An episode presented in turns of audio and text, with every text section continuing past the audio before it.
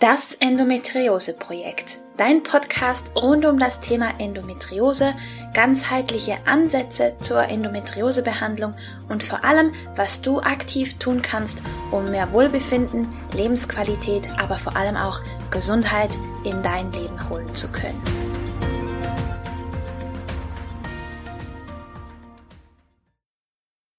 Hallo und herzlich willkommen zu einer weiteren Folge von Das Endometriose Projekt. Ich freue mich, dass du wieder da bist und irgendwie ist es gerade zu einem Gewohnheitsspecial hier irgendwie ausgeartet, aber mich fasziniert das Thema so und ich hoffe, du kannst da auch was für dich mitnehmen, denn heute möchte ich über die vier Grundgewohnheiten sprechen, die einem gesunden Lebensstil zugrunde liegen und das Coole ist, dass die halt wirklich zentral wichtig sind. Warum das so ist, dazu komme ich später. Zuerst habe ich noch eine kleine Geschichte, die das Ganze ein bisschen verdeutlichen kann, was ich in dieser Folge mit dir teilen möchte. Und zwar hat ein Philosophieprofessor zum Thema Zeitmanagement mal folgendes Beispiel seinen Studenten mitgebracht. Und zwar nahm er ein großes Glas und füllte es mit großen Steinen. Und zwar bis zum Rand. Und dann fragte er seine Studenten, ist das Glas voll? Sie bejahten natürlich.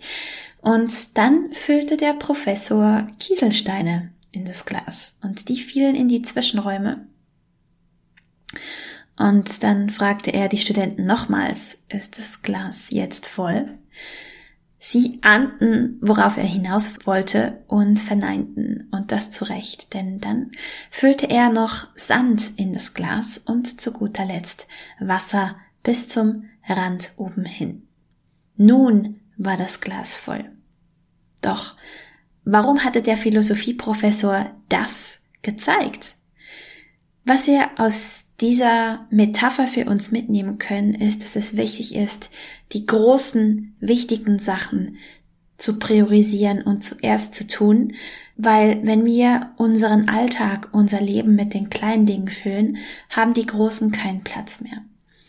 Und da genau darum geht es bei diesen vier Grundgewohnheiten. Wenn wir sie in unser Leben lassen und ihnen Priorität geben, dann haben sie den wahnsinnig krassen Nebeneffekt, dass sie sich gegenseitig verstärken. Und wenn ich nachher darauf eingehe, welches die vier Grundgewohnheiten sind, dann verstehst du das auch. Aber die haben wirklich so eine Positivspirale. Sie verstärken sich gegenseitig. Es macht es uns einfacher, die vier Grundgewohnheiten zu etablieren, in unser Leben zu holen und gleichzeitig ebnen sie den Weg für weitere gute Gewohnheiten. Also wenn du deinen Alltag neu gestalten möchtest, wenn du dir überlegst, neue Gewohnheiten zu implementieren, damit es dir besser geht, dann würde ich dir anraten, wirklich diese vier Grundgewohnheiten zuerst umzusetzen, weil das die großen Steine in unserem Lebensglas sind. Und wenn du die zuerst reinlegst, dann hat noch ganz viel anderes, kleineres daneben Platz. Und wenn du dein Lebensglas mit vielen kleinen Sachen füllst, haben die großen eben vielleicht unter Umständen dann keinen Platz mehr, was extrem schade wäre. Also, Grundgewohnheit Nummer eins ist Schlaf. Du weißt sicher, dass gesunder Schlaf wichtig ist, aber es ist wirklich das ultimative Tool. Ich habe jetzt leider den Namen vergessen. In der Biohacking-Szene hat ein Forscher, der wirklich sich mit den unterschiedlichsten leistungssteigernden und gesundheitssteigernden Tools der Welt auseinandersetzt, ähm, festgestellt, dass wirklich der Schlaf unübertroffen ist, wenn es um unsere Leistung und um unsere Gesundheit geht. Also kein moderner Firlefanz, keine modernste Technik kann die Qualität des Schlafs und seinen Einfluss auf uns und unsere Gesundheit übertreffen. Also Schlaf ist tatsächlich das Nonplusultra, so abgedroschen wie es vielleicht auch klingen mag.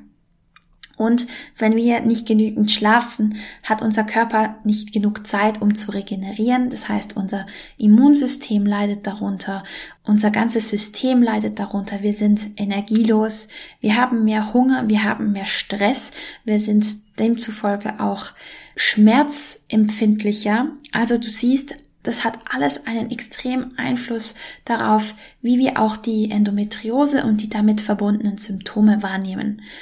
Also ganz wichtig, achte auf deine Schlafqualität, dass du ausreichend schläfst und dass du auch gut schlafen kannst.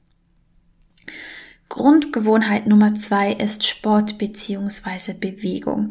Und das hat nicht nur mit dem Schmerzempfinden zu tun, denn wie du in einem anderen Interview schon gehört hast mit Birgit Faschinger-Reizam zum Beispiel, machen wir uns, wenn wir Schmerzen haben, gerne sehr, sehr klein und ziehen uns zusammen. Aber dieses Kleinmachen und Zusammenziehen verstärkt die Schmerzen unter Umständen auf lange Sicht. Und es hat einfach einen negativen Einfluss, wenn wir uns nicht bewegen auf unsere ganze Muskulatur, auf unser Gewebe, weil sich das alles so verhärtet. Und unsere Organe brauchen Platz. Und das ist wichtig, dass wir da ein gewisses Maß, was halt in deinem Zustand gerade möglich ist, aber einen gewissen Grad an Bewegung in unseren Alltag holen können, um dem entgegenzuwirken. Deswegen ist Yoga so etwas Tolles, zum Beispiel bei Endometriose. Da habe ich auch ein tolles Interview mit der Eva Sturm zum Beispiel, das du dir anhören kannst. Und Sport ist nicht nur körperlich extrem wichtig, sondern auch für unser, für für unsere mentale Gesundheit und unsere emotionale Gesundheit. Für mich ist Sport ein ganz wichtiges Tool, um, um auch mal negative Emotionen rauszulassen, so als Ventil zu nutzen zum Beispiel. Und es ist einfach auch für meine Psyche sehr stabilisierend und es motiviert mich. Es gibt mir positive Energie. Es hilft für ein positiveres Selbstbild und all das ist wichtig für deine Gesundheit. Also finde in, was in deinem Rahmen möglich ist, um Bewegung in deinen Alltag zu kriegen, wie auch immer die aussieht. Und idealerweise vergisst du dabei auch bitte nicht den Spaßfaktor, der ist ganz, ganz wichtig. Grundgewohnheit Nummer drei ist eine gesunde Ernährung und die darf gerne auch antientzündlich gestaltet sein.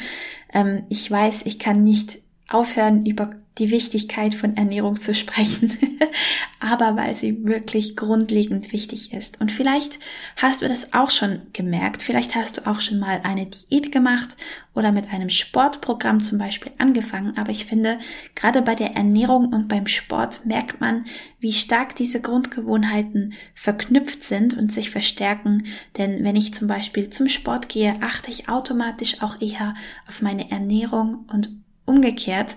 Und wenn die Ernährung Energie gibt und mich leistungsfähiger macht, habe ich auch tatsächlich automatisch mehr Lust, mich zu bewegen und Sport zu machen. Und ich achte auch automatisch mehr auf meinen Schlaf, dass ich ausreichend Schlaf und Regeneration habe und, und, und. Und das siehst du, dass es diesen positiven Kreislauf gibt, den du für dich nutzen kannst. Und ja, Ernährung ist wirklich die absolute Grundlage. Du bist, was du isst. Und das darfst du bitte nicht vergessen. Genau. Und Grundgewohnheit Nummer vier ist tatsächlich eine aufgeräumte Umgebung. Denn es ist tatsächlich so, dass unser Außen ein Spiegel für unser Inneres ist. Und genauso ist es andersrum, dass wir halt mit dem Äußeren unser Inneres beeinflussen. Wenn es im Außen chaotisch ist, kannst du davon ausgehen, dass es auch in deinem Inneren chaotisch ist. Und deswegen kann es tatsächlich helfen, da dir Routinen zu entwickeln, um eine aufgeräumte Umgebung zu haben. Zum Beispiel mag ich da die Zwei-Minuten-Regel extrem. Alles, was ich in unter zwei Minuten sofort erledigen kann, nicht aufschieben, sondern direkt tun, dann belästigt dich nicht mehr und dann musst du auch nicht mehr dran denken oder es dir aufschreiben.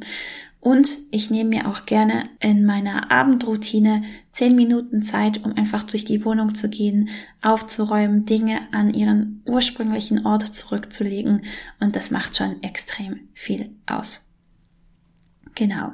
Und dass diese vier Grundgewohnheiten wirklich diesen positiven Effekt haben und sich gegenseitig verstärken.